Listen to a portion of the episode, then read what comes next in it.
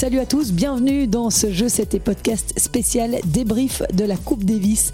Une victoire 3-1 face à l'Ouzbékistan. La Belgique a tenu son rang ce week-end à Celt, même si les choses n'avaient pas très bien commencé. Nous jouerons donc en février un match de qualification pour la phase finale du groupe mondial. Une ultime étape pour espérer retrouver en 2024 ce groupe qui rassemble les 16 meilleures nations du monde. Ce week-end, les Belges et leur nouveau capitaine Steve Darcy se sont imposés 3-1 grâce à deux victoires en simple de Joris Delors et une en double de Joran Vliegen et Sander Gillet. J'étais sur place tout le week-end pour pouvoir vous faire vivre cette rencontre au mieux, notamment via mes réseaux sociaux. J'espère que vous avez pu en profiter. Retour à présent en compagnie de nos cinq joueurs et du capitaine sur ces deux jours qui ont été, je peux vous le dire, intenses en rebondissement. Merci d'être à l'écoute.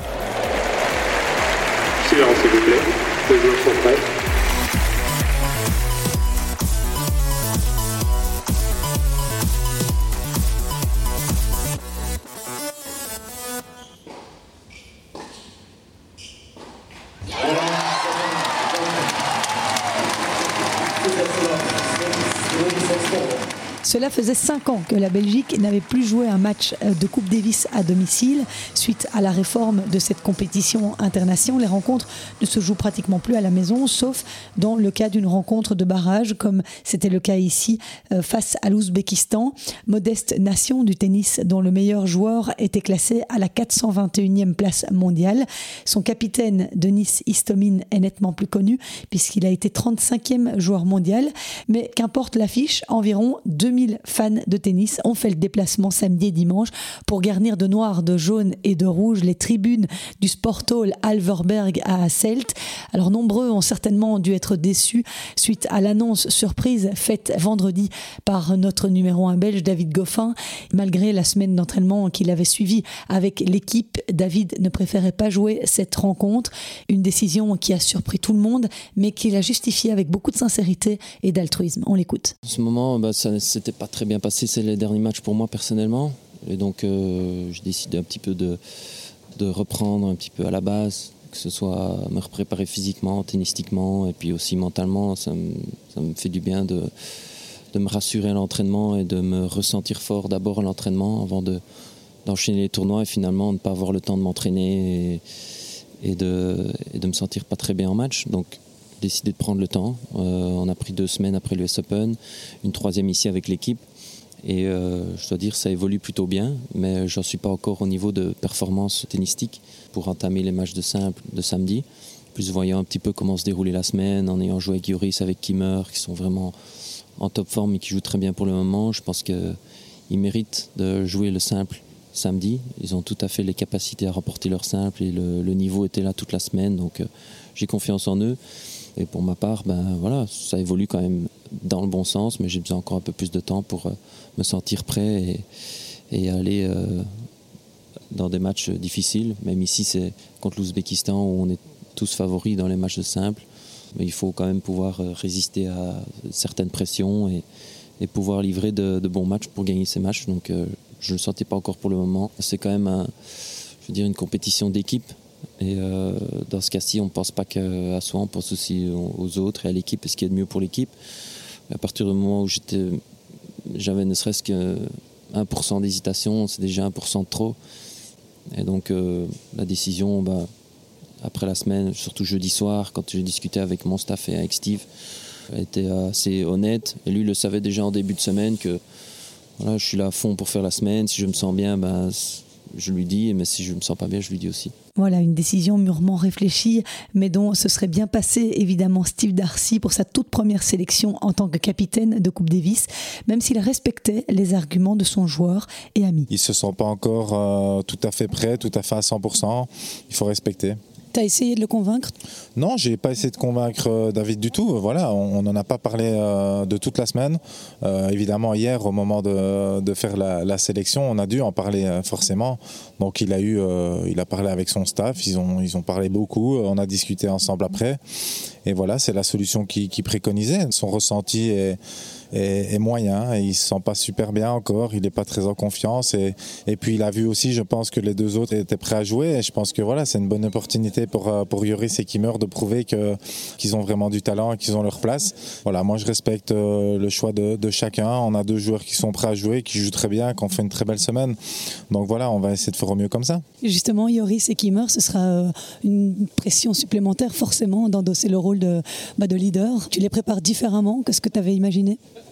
Euh, non, ils ont fait une super semaine. Ils jouent très bien tous les deux. Ils ont fait des bons résultats la dernière semaine. Ils sont en confiance. Euh, ils vont jouer deux joueurs qui sont de toute façon moins bien classés qu'eux. Donc euh, c'est clair, il y aura de la pression, il y aura de l'enjeu. Il faudra répondre présent. Maintenant, moi j'ai confiance en eux et, et je suis sûr que ça va bien se passer. C'est donc les épaules un peu plus lourdes que Kimor Kopejans, 29 ans, 184e à l'ATP, monté sur le terrain samedi face à Kumoyun Sultanov, 421e. Et le combat a été très rude pour l'Ostendais. Il a bataillé plus de 3 heures pour s'incliner finalement 6-7, 6-3, 6-7 face à un joueur sur un nuage qui a joué libéré du début à la fin sans rien avoir à perdre.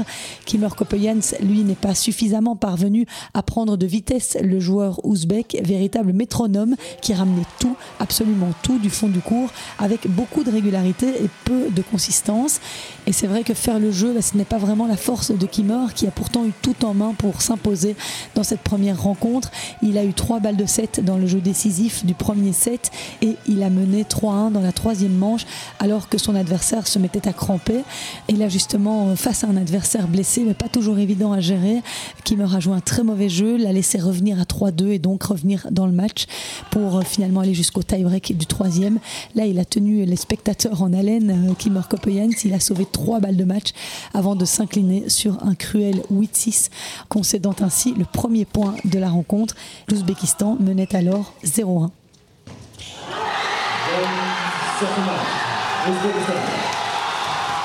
Je suis très, déçu. Ouais, C'était un match dur euh, à perdre. Je pense euh, ouais, j'ai des occasions dans tous les sets. Je suis euh, devant dans, tous les sets, même un peu meilleur que lui, mais j'arrivais pas à vraiment le déborder complet. Et il a fait il a fait de bons tie-breaks ou moi j'ai fait de mauvais tie-breaks. Alors ça, c'était la différence il ramenait beaucoup, beaucoup de balles. Tu devais, toi, faire le jeu tout le temps. C'est ça qui a été difficile pour toi?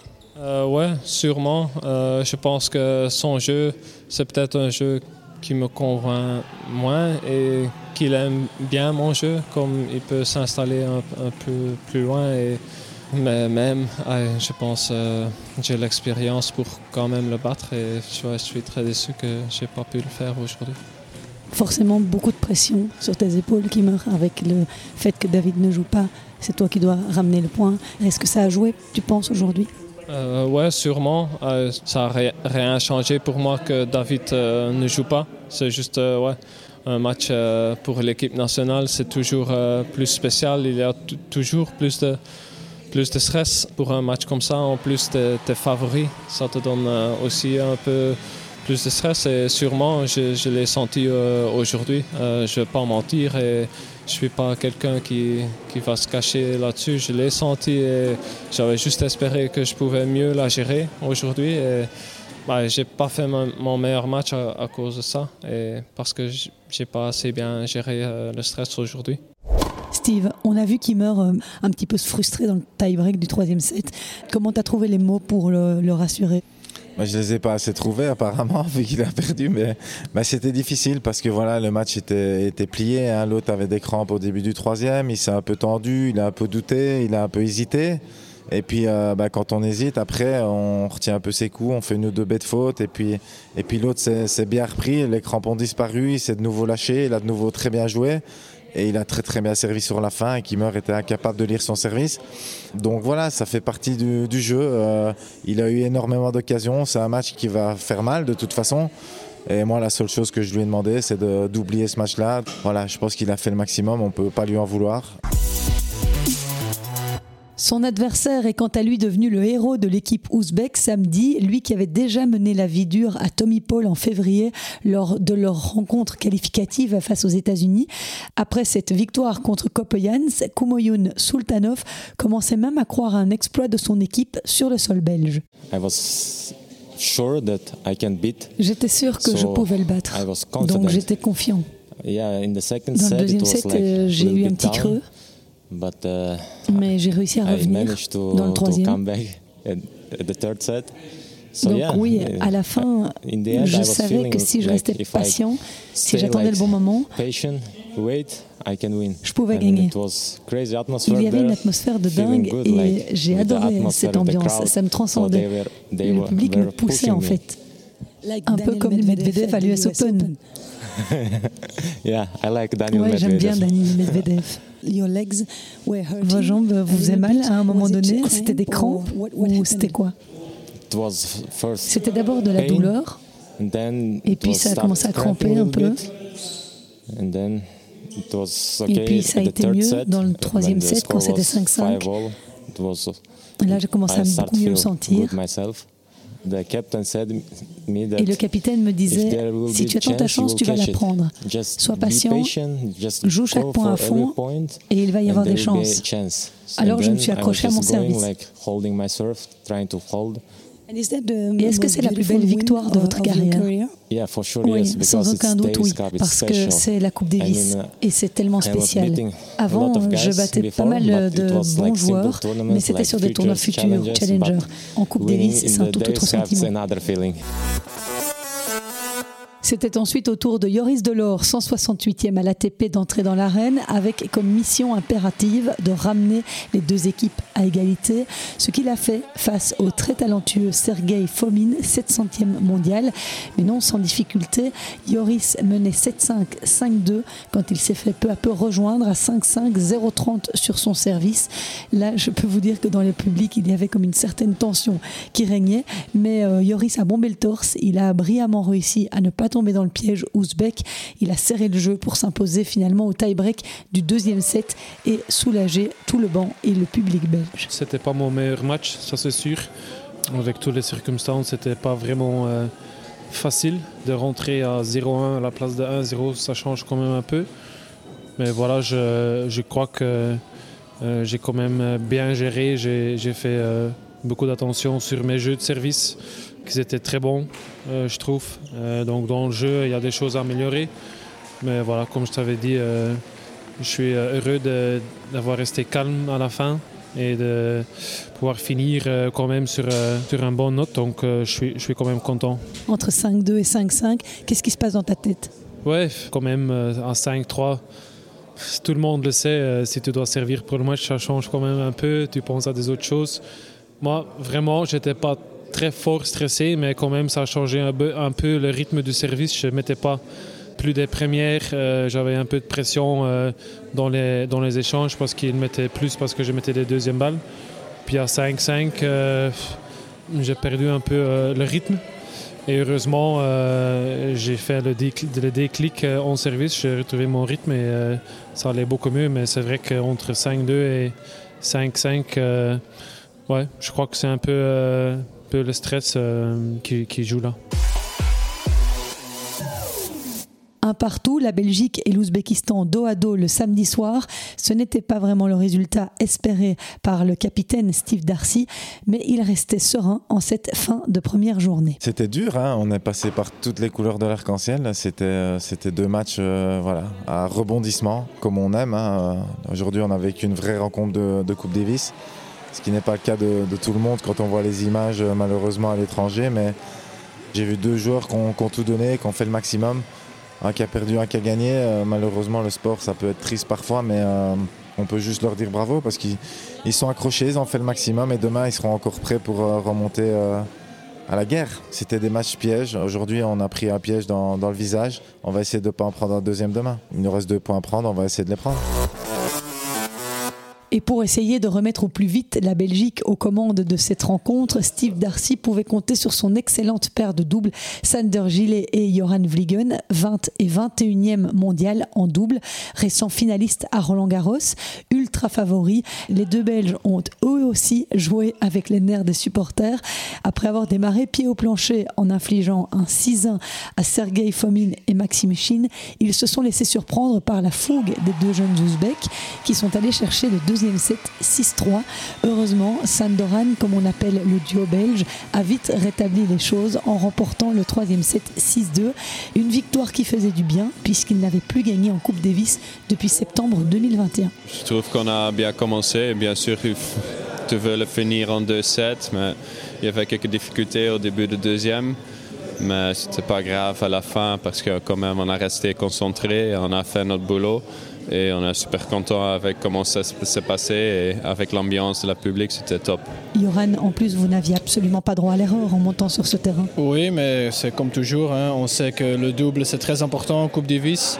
Donc chaque rencontre, euh, on sait qu'on on doit gagner le point en fait. Et ici, je pense que il n'y avait pas trop de pression euh, sur le terrain, euh, si je parle pour nous deux.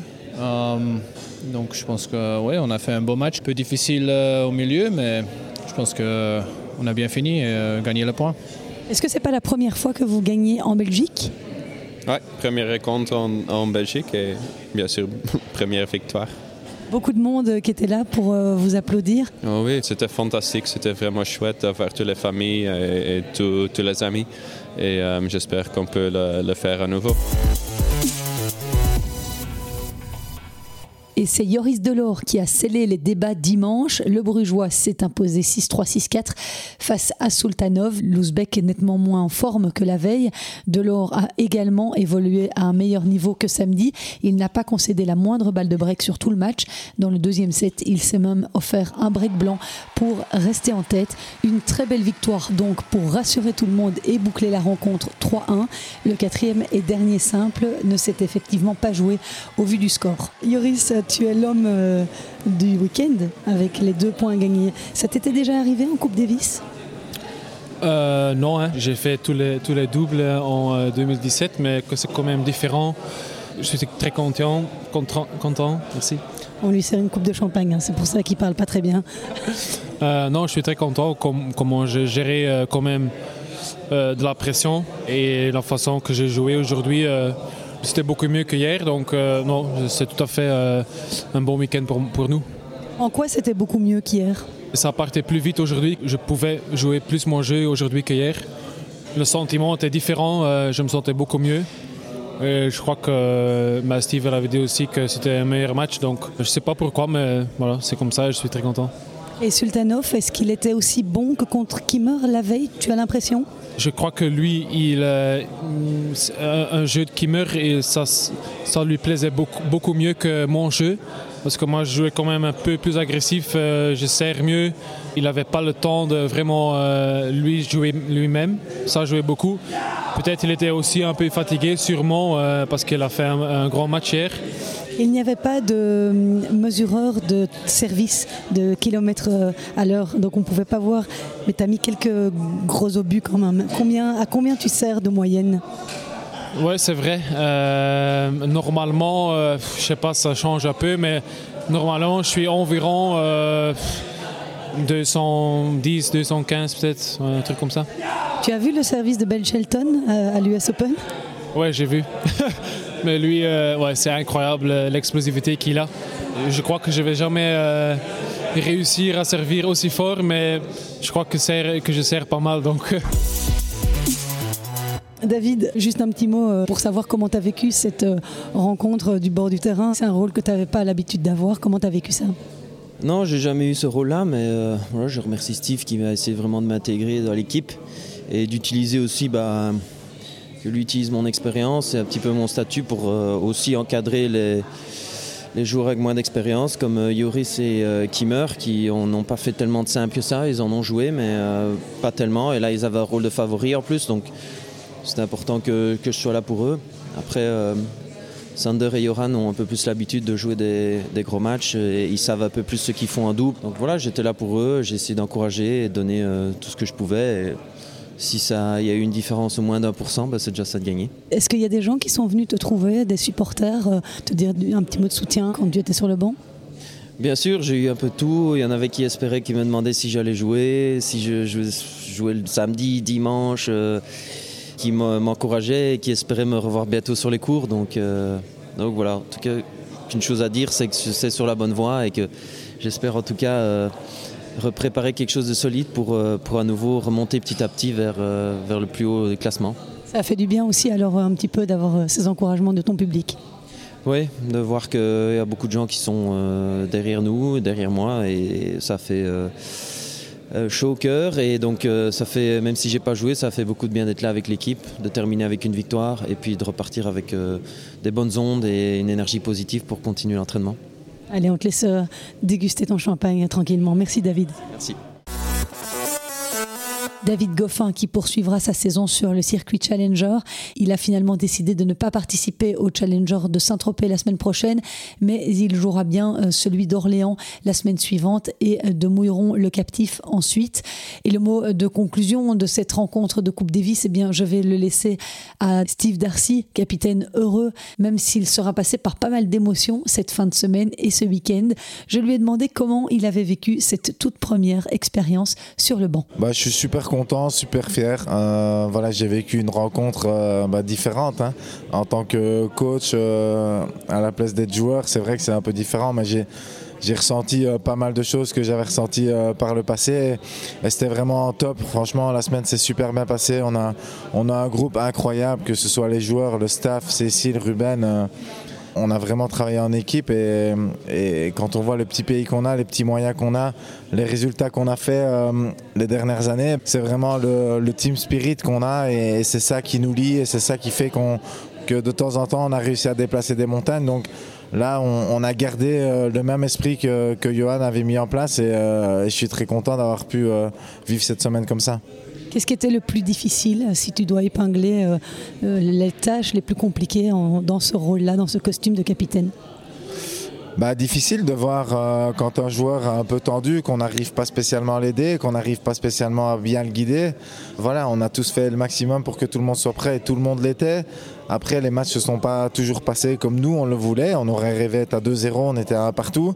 On aurait rêvé gagner en 2-7 le double, euh, mais on était au troisième. Donc voilà, il y a eu pas mal de tensions, il y a pas mal de choses qui sont passées, mais c'est une rencontre de Coupe Davis comme on les aime. Voilà, euh, les adversaires étaient beaucoup moins forts que nous sur papier.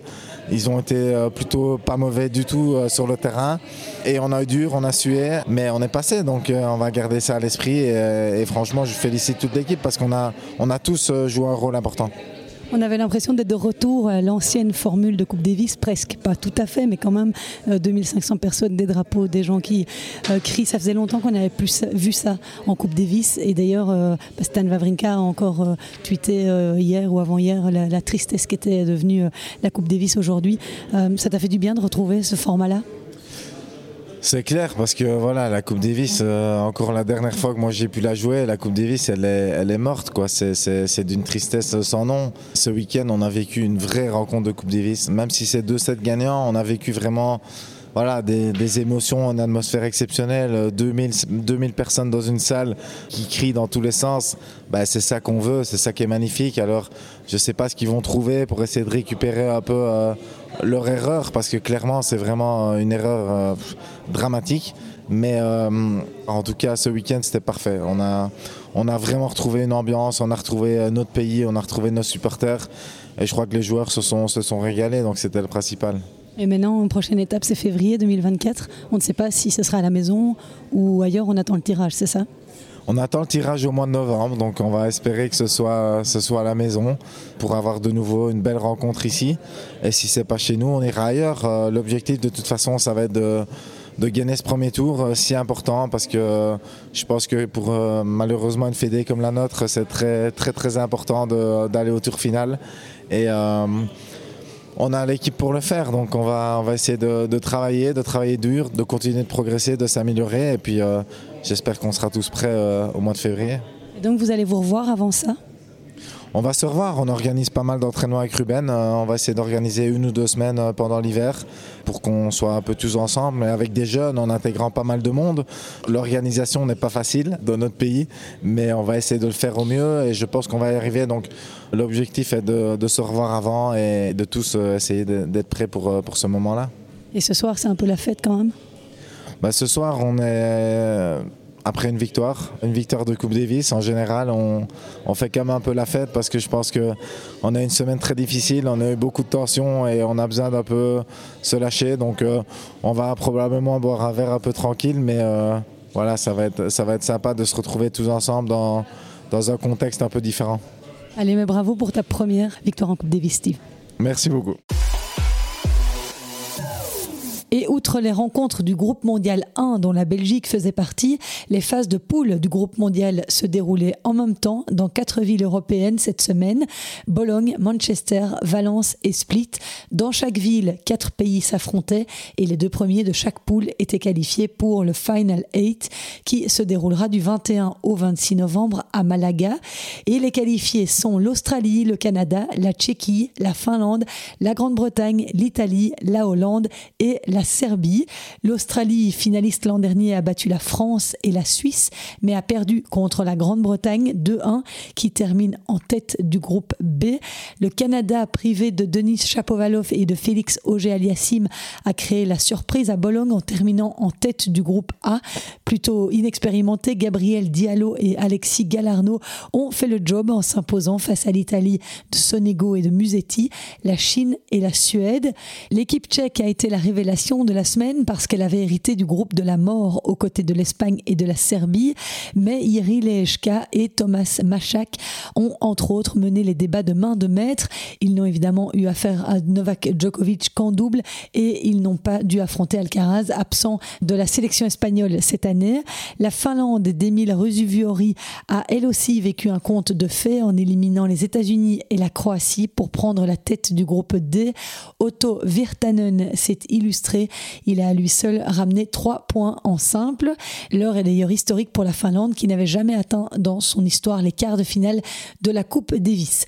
L'Angleterre s'est qualifiée sur le fil au détriment de la France dimanche dans une rencontre extrêmement tendue et devant une foule historique pour un match de Coupe Davis. La France n'ira donc pas en quart de finale.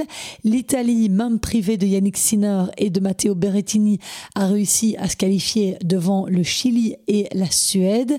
Les Hollandais de Talon Greek Sport, hein, coachés par euh, Christophe Ligon, ont terminé deuxième du groupe D à Split avec deux victoires contre les États-Unis et contre la Finlande. Et enfin, la Serbie de Novak Djokovic a terminé deuxième du groupe C. Le numéro un mondial, après son sacre à l'US Open, n'a ramené qu'un petit point à son équipe. C'était en simple face à Davidovic Fokina. Dusan Lajovic et Laszlo Djere ont fait le reste. Et ce Final 8 se déroulera à Malaga du 21 au 26 novembre. Peut-être que je sais podcast y sera. J'y travaille. Voilà pour ce podcast spécial Coupe Davis. J'espère que vous avez apprécié. N'hésitez pas à m'envoyer vos commentaires via les réseaux sociaux. C'est toujours un plaisir de vous lire. Merci à Nathalie, à Dominique et à Laurence d'ailleurs pour leurs commentaires et leur fidélité. Passez une excellente semaine. On se retrouve très vite. Ciao.